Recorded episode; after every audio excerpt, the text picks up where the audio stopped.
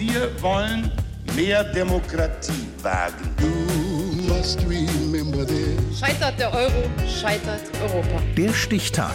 Die Chronik der ARD. 11. Juni 1982. Heute, vor 40 Jahren, demonstrierten in Berlin tausende Menschen gegen den NATO-Doppelbeschluss. Christian Erber. Wenn heute ein US-Präsident nach Berlin reist, sorgt das kaum für Aufsehen. Ganz anders vor 40 Jahren, als Ronald Reagan die geteilte Spreemetropole besucht. Ob Berlin jemals wieder eine vereinte Stadt sein wird, wird Reagan von Reportern gefragt, als er mit Bundeskanzler Schmidt und Berlins regierendem Bürgermeister Richard von Weizsäcker am Grenzübergang Checkpoint Charlie posiert.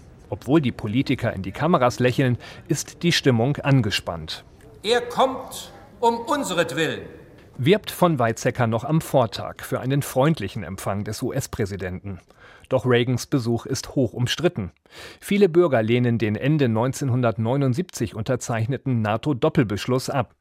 Er sieht vor, amerikanische Atomraketen zur Abschreckung der Sowjetunion auf deutschem Boden zu stationieren. Durch derlei Machtpolitik fühlen sich viele Menschen von den Staatsmännern in Geiselhaft genommen.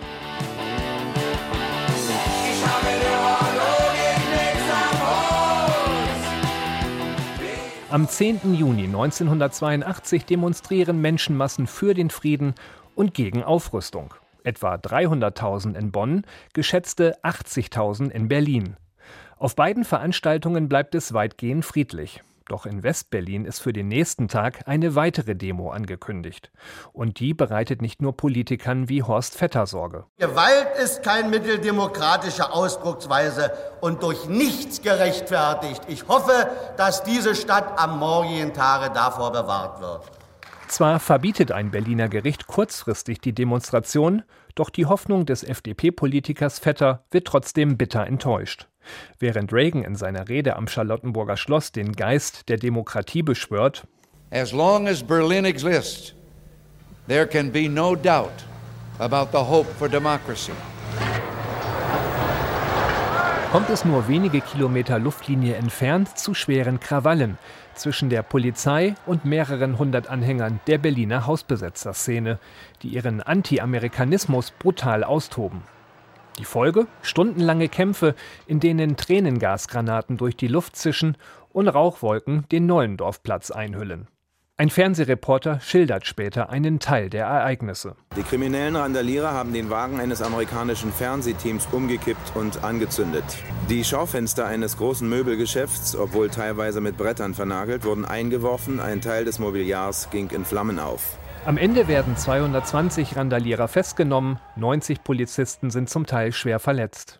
Ronald Reagan bekommt von den bürgerkriegsähnlichen Zuständen nichts mit, als er seine Rede mit dem Schlusssatz beendet. Berlin bleibt doch Berlin. Berlin is still Berlin. Berlin bleibt doch Berlin. Weltpolitisch ändert der Reagan-Besuch tatsächlich noch nichts. Bis zum Mauerfall vergehen noch sieben Jahre. Aber die Krawalle haben ein politisches Nachspiel. Die Hausbesetzerszene verspielt viel Kredit in der Bevölkerung. Und auch die alternative Liste, eine Vorgängerorganisation der Grünen, gerät massiv unter Druck.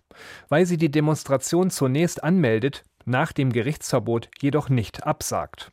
Die Krawalle rund um den Neulendorfplatz am 11. Juni 1982 gelten als eines der gewalttätigsten Ereignisse, die Westberlin nach Kriegsende erlebt hat. Sie erschütterten die Stadt heute vor genau 40 Jahren. Der Stichtag. Die Chronik von ARD und Deutschlandfunk Kultur. Produziert von Radio Bremen.